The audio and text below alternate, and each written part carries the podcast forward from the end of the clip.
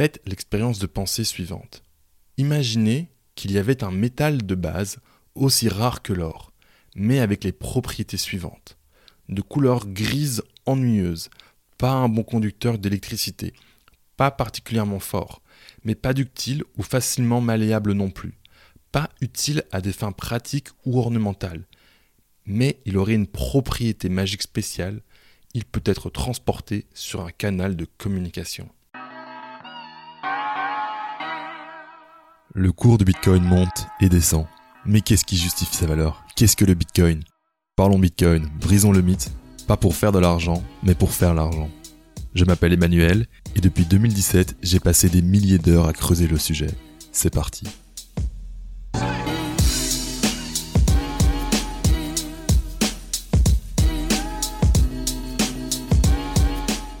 Bonjour et bienvenue sur Parlons Bitcoin. Aujourd'hui, je fais la lecture d'un article de DerGigi, un auteur que j'apprécie beaucoup. Les origines magiques du Bitcoin. Dans cet article, DerGigi nous emmène dans l'histoire des origines de Bitcoin et nous parle de l'époque où il était utilisé sur Silk Road, un marché de la drogue sur Internet, et sur. Gox, un échange Bitcoin célèbre pour la quantité énorme de Bitcoin qui y ont disparu. Bitcoin a bien évolué depuis cette période où il n'était connu que par une niche de personnes. Et il évoluera encore parce que, s'il est vrai que le nom Bitcoin est passé dans le langage courant, peu de gens savent aujourd'hui de quoi il s'agit réellement. D'ailleurs, c'est un peu pour ça que le podcast existe. Si tu veux en apprendre plus sur le fonctionnement de Bitcoin, je t'invite à écouter les épisodes 1 à 5 qui sont un petit parcours initiatique de Bitcoin. Parfait pour le ou la débutante curieuse. Ensuite, quand tu seras un peu plus rodé, je t'invite à aller vers les épisodes 21, 22 et 23 qui terminent la saison 1 et expliquent une autre tranche de l'histoire de Bitcoin, la guerre des blocs. Au travers de ces épisodes, tu comprendras pourquoi Bitcoin est réellement décentralisé et contrôlé par ses usagers. Enfin, si jamais tu as soif de plus de contenu Bitcoin en français, je te recommande quelques podcasts que tu peux aller suivre il y a l'entonnoir du Bitcoin, l'Afrique par le Bitcoin et BTC Touchpoint qui sont les autres podcasts Bitcoin actifs que je connais. Je mets les liens en description de l'épisode. Ah, et pour terminer, si tu apprécies Parlons Bitcoin et que tu veux me donner un coup de main, pense à me laisser des étoiles sur Spotify ou Apple Podcast. Ça prend une minute et ça booste ma découvrabilité. Un énorme merci pour ça. Sur ce, bonne écoute et bon plongeon dans le passé de Bitcoin.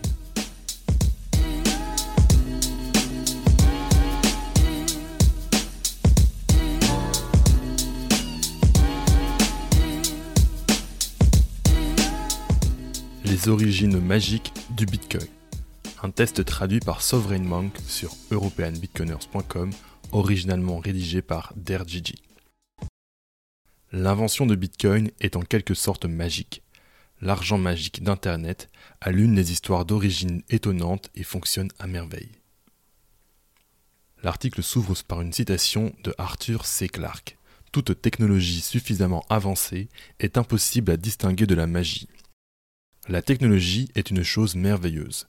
Nous sommes si prompts à accepter les choses telles qu'elles sont, prenant rarement le temps de réfléchir à la magie de ces miracles modernes en réalité.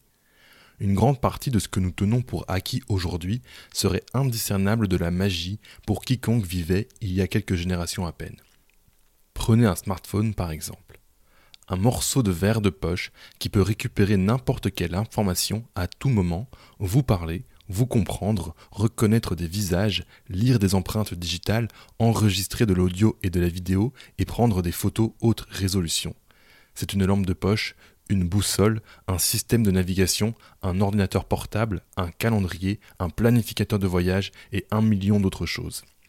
Il peut contenir plus de livres que la grande bibliothèque d'Alexandrie et vous montrer plus de films que vous ne pourriez jamais regarder, même si vous aviez des centaines de vies. Et maintenant, il peut aussi détenir votre argent et être votre banque. Comme pour toute technologie, vous n'avez pas nécessairement besoin de comprendre le fonctionnement de votre smartphone pour l'utiliser. Dans le même ordre d'idées, la plupart des gens n'ont aucune idée du fonctionnement d'un moteur à combustion interne, mais ils conduisent leur voiture tous les jours. Ils peuvent avoir une compréhension approximative, une compréhension qui est assez bonne pour avoir une certaine foi dans la chose qu'ils utilisent. Mais il ne restera souvent que cela, une compréhension approximative. Le manque de connaissance du fonctionnement interne de quoi que ce soit devient vraiment évident dès que cette chose s'effondre. Une fois que la voiture refuse de démarrer, que l'ordinateur refuse de démarrer ou que le routeur refuse de se connecter, notre ignorance est mise à nu. Ce qui est vrai pour les merveilles du présent le sera aussi pour les merveilles du futur. Vous n'avez pas besoin de comprendre comment tout fonctionne pour l'utiliser avec succès. La meilleure façon de se familiariser avec la technologie, ou la magie d'ailleurs, est de l'utiliser. Il n'y a pas de meilleure façon d'apprendre comment quelque chose fonctionne, comment cela peut vous être utile que l'expérience pratique. Ce qui est vrai pour les voitures et les smartphones est également vrai pour Bitcoin. C'est vrai pour la plupart des choses dans notre monde, même les plus banales. Vous ne connaissez probablement pas tous les détails du fonctionnement d'une serrure, mais vous savez que ne pas verrouiller votre voiture ou la porte de votre maison peut entraîner un désastre. De même, vous n'aurez pas à apprendre toutes les subtilités de la cryptographie à clé publique et des fonctions de hachage pour comprendre qu'une mauvaise gestion de vos clés privées peut également entraîner un désastre. Magie moderne. Ça s'ouvre avec une citation de Gary Gasparov. La bonne chose à propos de Bitcoin est que vous connaissez exactement le nombre, le nombre magique de 21 millions. Bitcoin est un enfant d'Internet. Le livre blanc le décrivant n'a pas été publié dans une revue scientifique mais librement sur Internet. Son logiciel n'a pas été créé par une société de logiciels gargantuesque mais par un internaute pseudonyme. Il n'a pas été vendu au public il a été mis en ligne gratuitement. Ainsi, il est tout à fait approprié que la première publicité virale de Bitcoin n'ait pas été créée par une agence de publicité, mais par un individu sur Internet. Le 18 février 2013, ils ont demandé à la communauté Bitcoin sur Reddit s'ils avaient des idées pour une publicité Bitcoin interne au site. Une heure plus tard, Mavensbot a soumis une peinture glorieuse d'un sorcier bleu incroyablement bien dessiné magnifique. Vous ne le voyez pas parce que c'est une image, mais on voit un sorcier bleu dessiné sur Paint. Le sorcier a pris une vie propre, se prescrivant sur des t-shirts, des chaussettes, des tasses, des peintures et d'autres œuvres d'art. Il a été dessiné et redessiné plusieurs fois, et le plus grand miracle qu'il a accompli a été que sa description de Bitcoin est restée. Magic Internet Money. Car sur l'image du sorcier bleu, on voit écrit Magic Internet Money l'argent magique d'Internet. La culture Internet est bizarre, et sans doute la culture Bitcoin est encore plus étrange. Ce n'est pas particulièrement surprenant puisque les premiers utilisateurs de tout nouveau système, qu'il s'agisse d'un réseau de communication mondiale ou d'une monnaie cryptographique magique qui déracinera inévitablement la structure monétaire de ce monde, viennent des marges tout comme vous deviez être un peu bizarre pour être en ligne dans les premiers jours, vous deviez être une créature particulière pour vous intéresser à Bitcoin au cours des deux premières années. Bien que nous ayons vraiment parcouru un long chemin depuis les premiers jours, Bitcoin est toujours et sera toujours de l'argent Internet magique. C'est magique, c'est Internet I et c'est de l'argent. Vraiment bon argent. Satoshi Nakamoto, sorcier originel du Bitcoin. Cette partie s'ouvre sur une citation de Neil Gaiman. Première règle de la magie, ne laissez personne connaître votre vrai nom. Les noms ont du pouvoir.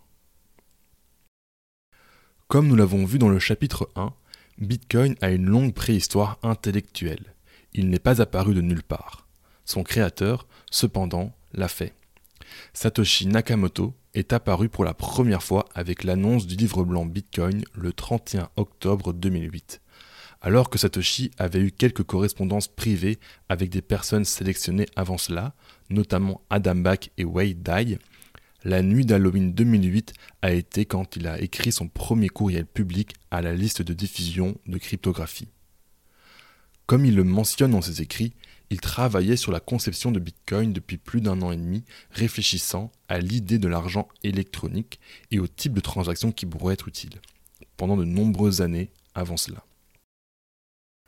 Bien que l'on sache peu de choses sur le créateur pseudonyme de Bitcoin, beaucoup ont essayé de révéler l'identité de la personne ou des personnes derrière Satoshi Nakamoto. Jusqu'à présent, toutes les tentatives étaient soit horriblement mal avisées, soit follement spéculatives, soit les deux. À ce jour, aucune n'a été concluante. L'exemple le plus frappant d'une telle tentative de sortie a probablement été fait par la journaliste Leah McGrath Goodman qui a identifié Dorian Prentice Satoshi Nakamoto comme le créateur de Bitcoin. Dorian, un ingénieur à la retraite qui avait 64 ans à l'époque, a nié avoir quoi que ce soit à voir avec Bitcoin, mentionnant qu'il n'en avait entendu parler que quelques semaines avant que le journaliste n'annonce la nouvelle et bouleverse sa vie. Après que le battage médiatique soit calmé, la communauté Bitcoin a commencé à adopter Dorian comme remplaçant du visage de Satoshi Nakamoto, produisant des mèmes et des œuvres d'art dans le processus. L'homme est devenu un peu un mème lui-même et si l'identité de Satoshi reste un mystère, il pourrait être à jamais le visage de l'inventeur de Bitcoin. Je mettrai le lien dans la description de l'épisode pour que vous puissiez aller voir éventuellement les images et voir l'image de ce mystérieux Dorian. Au fil des ans, plusieurs personnes se sont manifestées en prétendant être le créateur de Bitcoin, allant des menteurs obscurs aux menteurs compulsifs en passant par les déficients mentaux.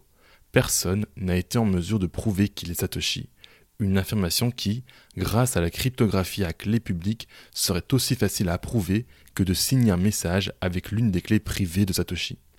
Hélas, sans preuve cryptographique, il ne reste que des affirmations scandaleuses et des spéculations sauvages. Bien que certaines personnes soient sans aucun doute ennuyées que leur curiosité à l'égard de l'identité de Satoshi ne soit pas apaisée, je ne suis pas attristé par cela. Au contraire, le fait que nous ne sachions pas qui est Satoshi Nakamoto est une fonctionnalité, pas un bug. Un système sans leader ne doit pas avoir de leader. Comme Jimmy Song l'a si succinctement fait remarquer, l'une des plus grandes choses que Satoshi a faites a été de disparaître.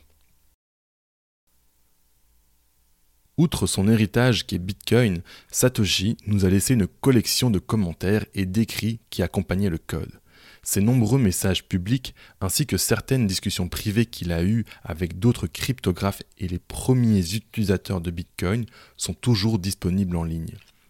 Si vous êtes intéressé à explorer les écrits de Satoshi, les deux ressources suivantes sont probablement les archives les plus complètes à ce jour. The Complete Satoshi, hébergé par l'Institut Satoshi Nakamoto, et The Book of Satoshi de Phil Campagne qui comprend des explications et un contexte historique en plus des écrits de Satoshi.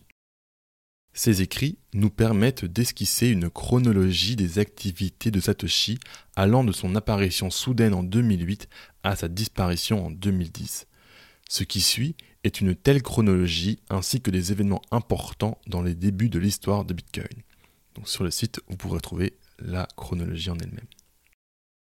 C'est ainsi qu'après un peu plus de deux ans, le 12 décembre 2010, Satoshi a disparu. Certaines de ses remarques finales étaient que le projet est entre de bonnes mains et qu'il était passé à autre chose.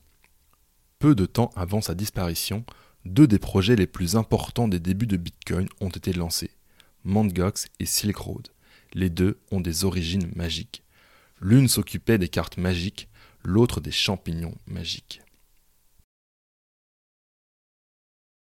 Carte magique, l'ère Montgox.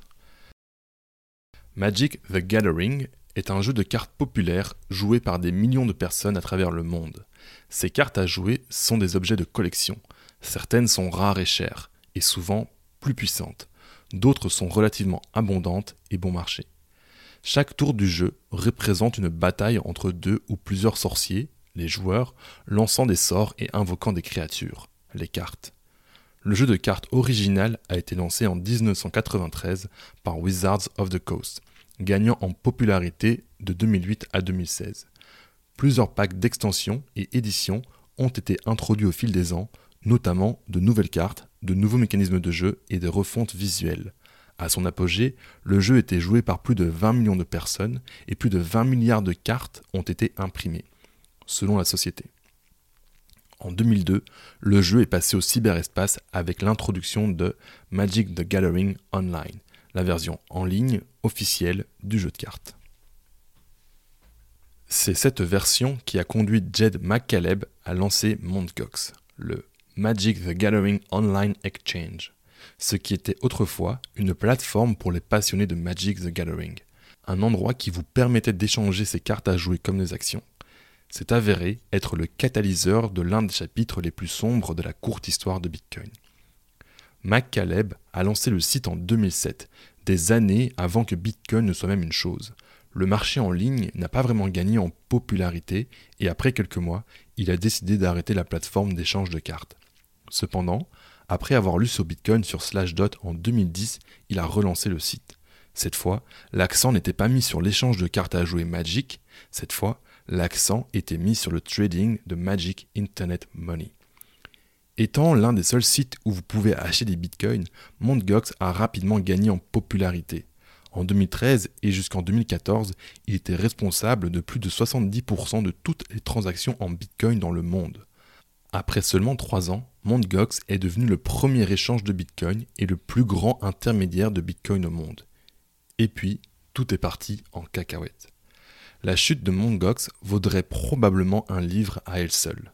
En bref, en raison de la négligence, de l'incompétence, de la mauvaise gestion et probablement de plus qu'un peu de malveillance, Mt. Gox a entre guillemets perdu 850 000 bitcoins, ce qui représentait 450 millions de dollars et environ 7% de l'offre totale à l'époque.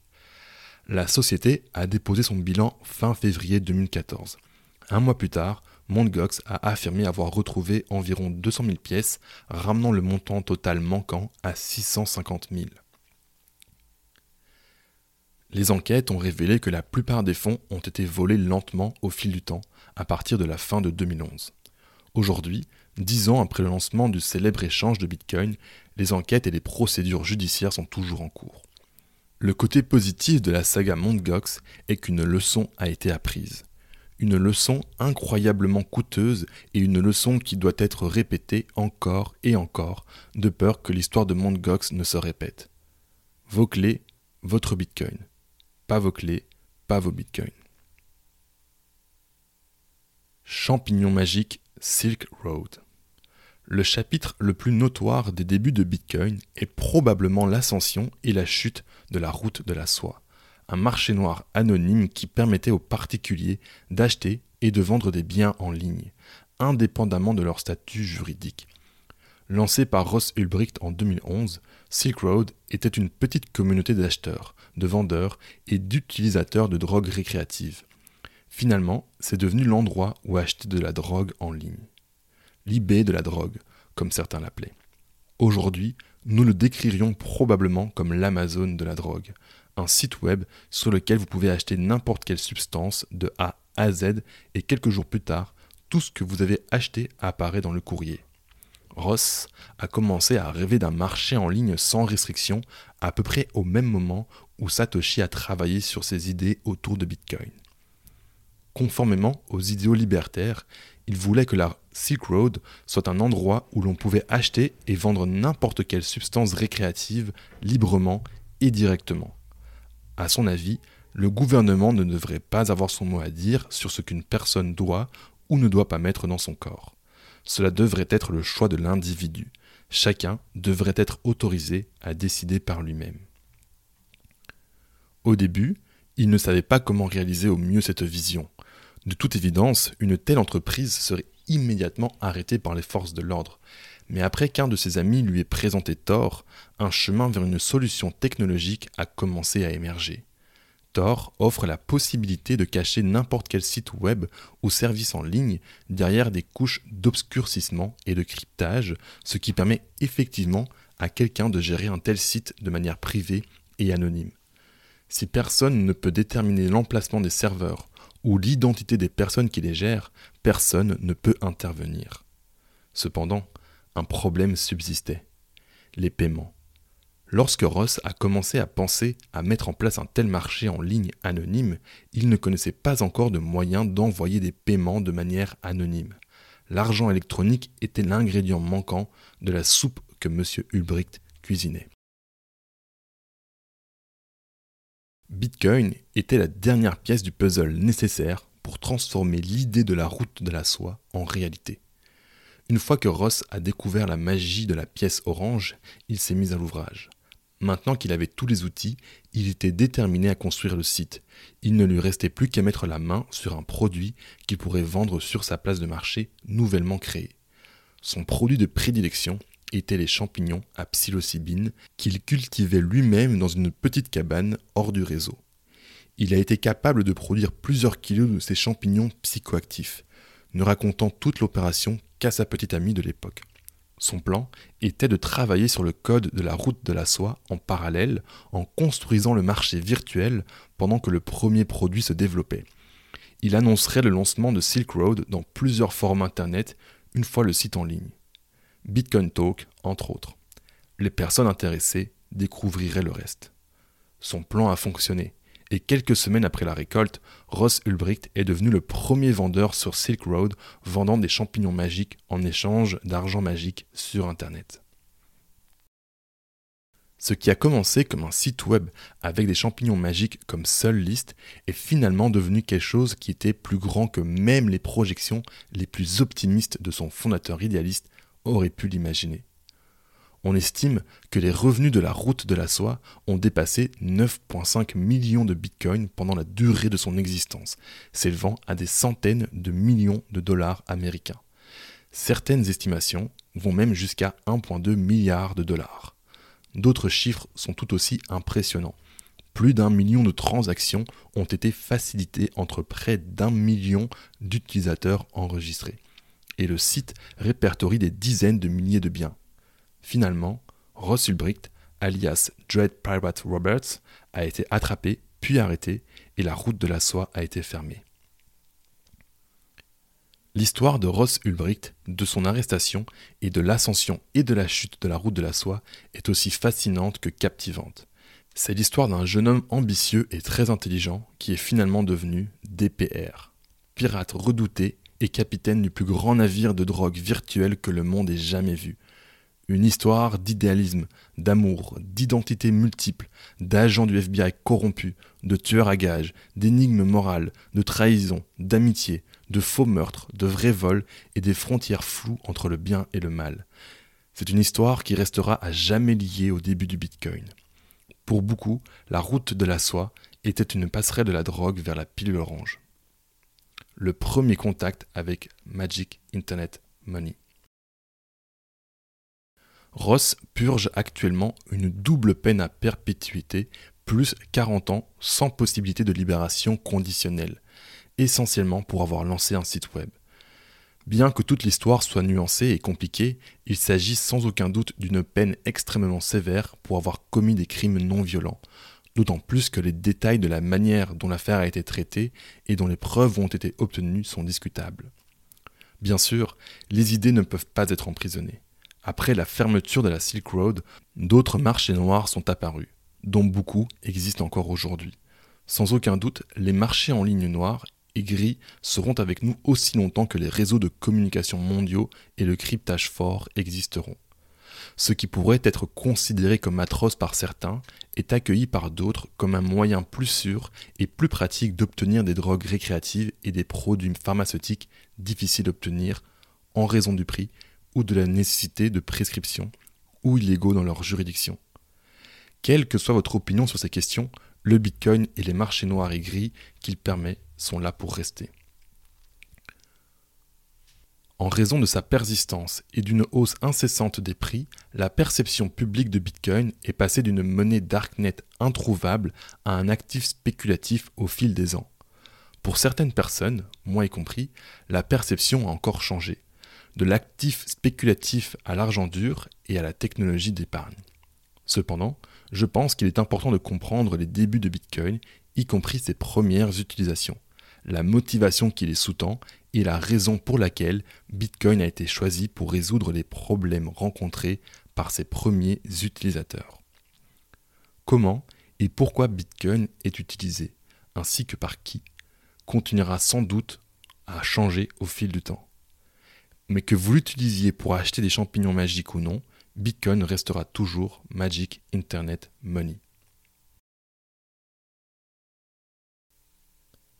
Magie, téléportation, métamorphose et invisibilité. Il est difficile d'expliquer la magie de Bitcoin si vous ne l'avez pas expérimenté vous-même. Recevoir de l'argent magique sur Internet pour la première fois est, eh bien, magique. En faire. Même après toutes ces années dans l'espace Bitcoin, je suis toujours enchanté. Le fait que des personnes aléatoires sur Internet puissent téléporter de la valeur directement dans mon sac à main d'un autre monde n'est rien de moins que miraculeux. Le fait que ces pièces circulent directement entre vous et moi est absolument magique. Aucun intermédiaire, aucun tiers de confiance, aucun service auquel s'inscrire. Juste toi et moi, communiquant via une série de tubes. Les implications de cela sont aussi profondes que fascinantes. Comment ça marche? Qui est en charge? D'où viennent ces pièces? Puis-je en faire plus? Ces questions et un million d'autres vous viendront à l'esprit une fois que vous commencerez à saisir la profondeur de ce qui vient de se passer. Quelqu'un vous a donné quelque chose de valeur simplement en vous envoyant un message. Satoshi a probablement été la première personne à faire allusion aux propriétés magiques du Bitcoin. Dans l'un de ses nombreux messages sur le forum, il a écrit Faites l'expérience de pensée suivante. Imaginez qu'il y avait un métal de base aussi rare que l'or, mais avec les propriétés suivantes. De couleur grise ennuyeuse, pas un bon conducteur d'électricité, pas particulièrement fort, mais pas ductile ou facilement malléable non plus, pas utile à des fins pratiques ou ornementales, mais il aurait une propriété magique spéciale, il peut être transporté sur un canal de communication. Bien sûr, le Bitcoin est ce métal de base magique auquel Satoshi a fait allusion. Le fait qu'il puisse être transporté via n'importe quel canal de communication est stupéfiant. Cela implique qu'Internet n'est pas une nécessité pour Bitcoin. En théorie, vous pourriez utiliser à peu près n'importe quoi pour envoyer et stocker vos Bitcoins. En réalité, Internet est de loin le meilleur outil de communication dont nous disposons. À l'heure actuelle, l'envoi de paquets sur Internet est le mode de communication préféré de Bitcoin. Si vous souhaitez téléporter des satoshis d'un point A à un point B, vous utiliserez probablement Internet pour le faire. En raison de son manque de dimension physique, il n'y a pas de limite à la forme que peut avoir votre Bitcoin. Texte, QR code, images, son, illustration, emoji. Le seul facteur limitant est notre imagination. Qu'il s'agisse de stockage ou de transmission de transactions, Bitcoin peut se transformer en tout ce dont il a besoin.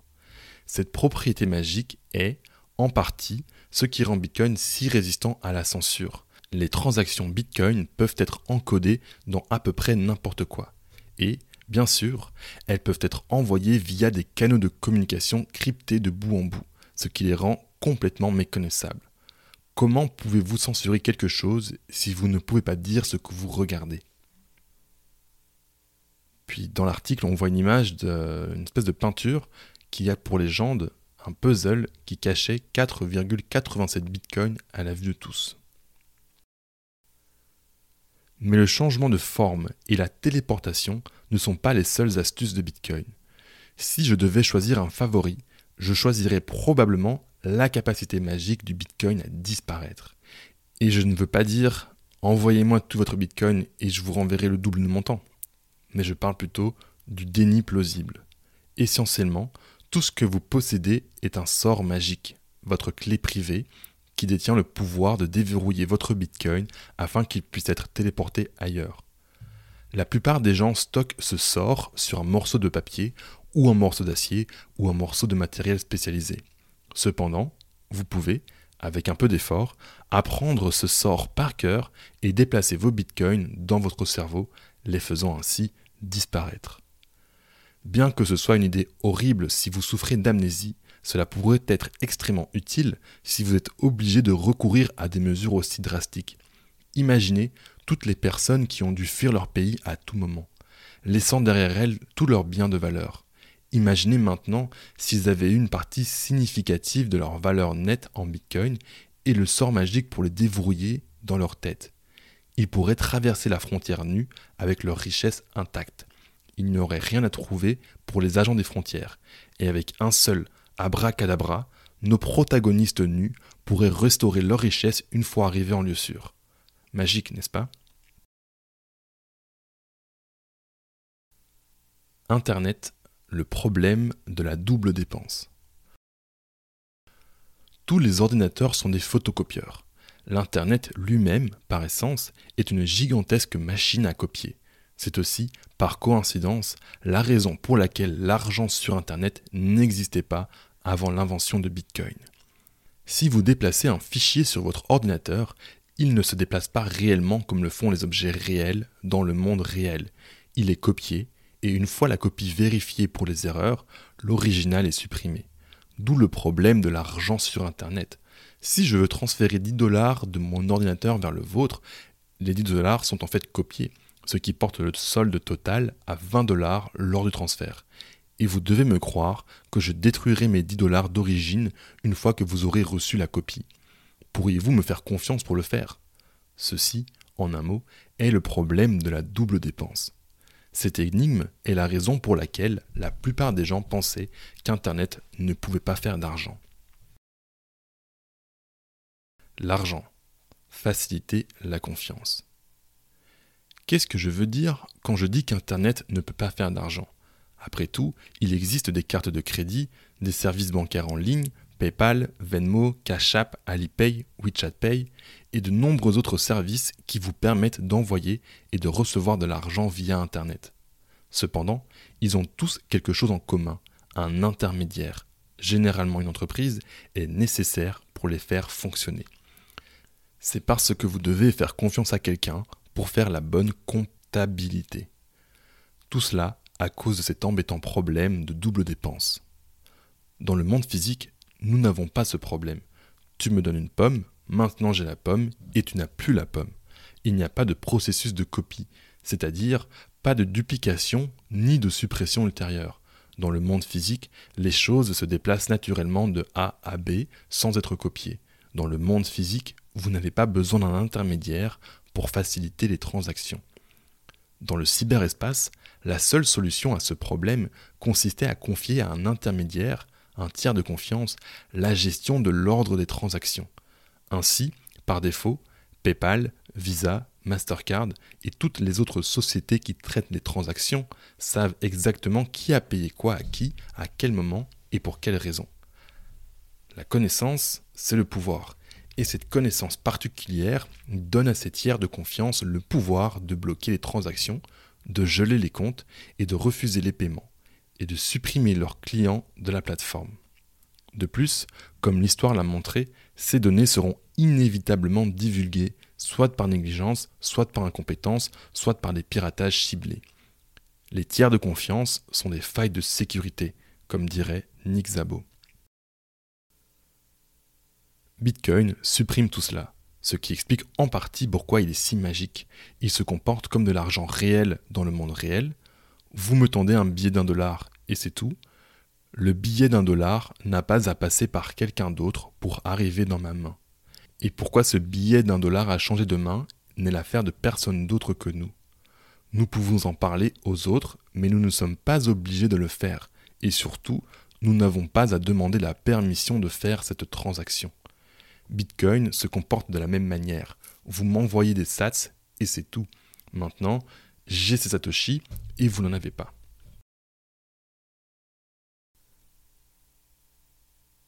Devenir un sorcier du Bitcoin. Jusqu'à très récemment, il fallait être un magicien pour utiliser Bitcoin. C'est du moins ce que l'on ressentait. Bien que Bitcoin ait été livré avec une interface utilisateur graphique dès le premier jour, comprendre les concepts ésotériques qui le font fonctionner était, et est toujours, comme d'apprendre une langue ancienne. Clé privée, clé publique, fonction de hachage, signature cryptographique, courbe elliptique, appel de procédure à distance.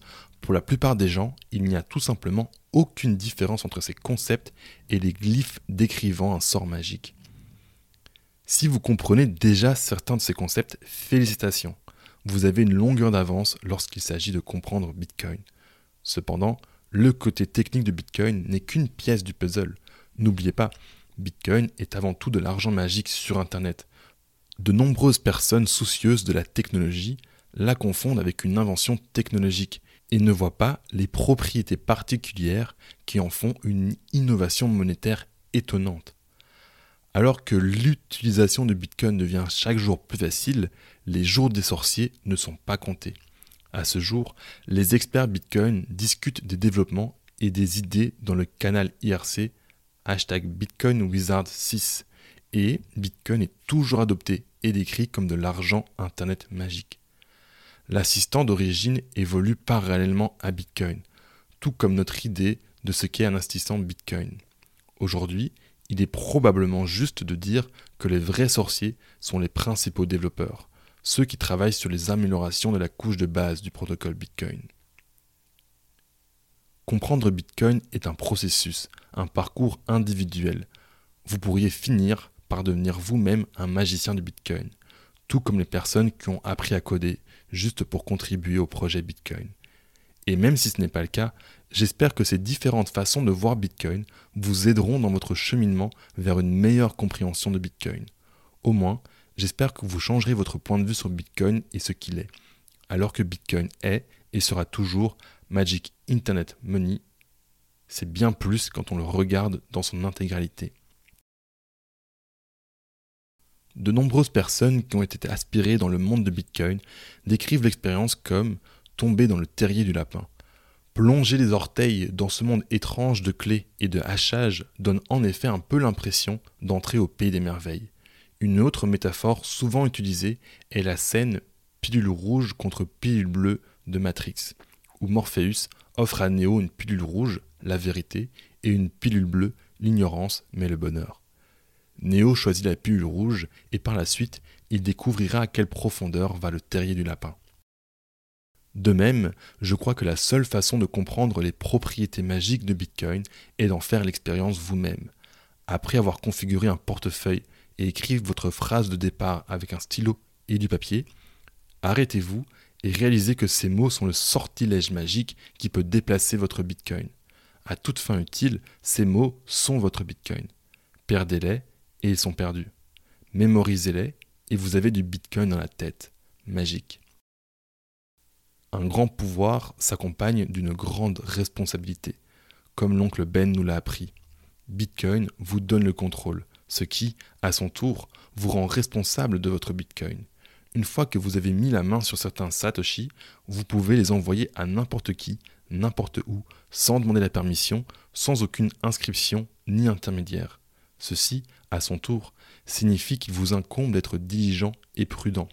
Si vous perdez l'accès à vos fonds, il n'y a personne à appeler. Personne ne peut vous aider à les récupérer.